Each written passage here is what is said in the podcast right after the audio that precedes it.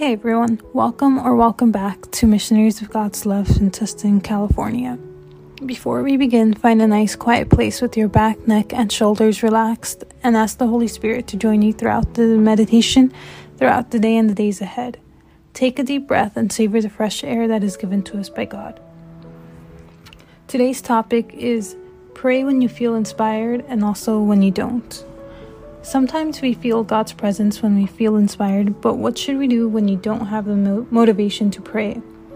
When we get distracted by the world, and when we prefer to do other things rather than pray? We are humans, so this is sort of normal.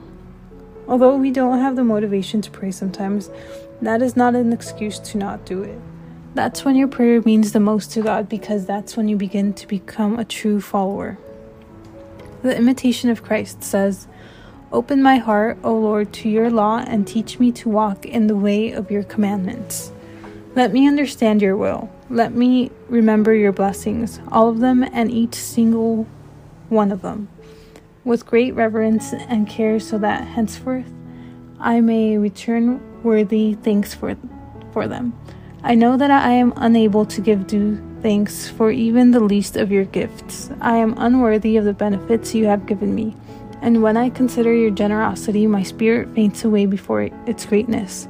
All that we have of soul and body, whatever we possess, interiorly or exteriorly, by nature or by grace, are your gifts, and they proclaim your goodness and mercy from which we have received all good things. If one receives more and another less, Yet all are yours, and without you nothing can be received. He who receives greater things cannot glory in his own merit, or consider himself above others, or behave insolently toward those who receive less. He who attributes less to himself and is more humble and devout in returning thanks is indeed the greater and the better. While he who considers himself lower than all men and judges himself to be the least worthy is the more fit to receive the greater blessing. How can we ask God to do His will if we do not know it? We can ask Him to help us learn, learn it and to do His will. Our lives become much better when we live by His will. As we end today's prayer, say, Speak to me, Lord, for your servant is listening.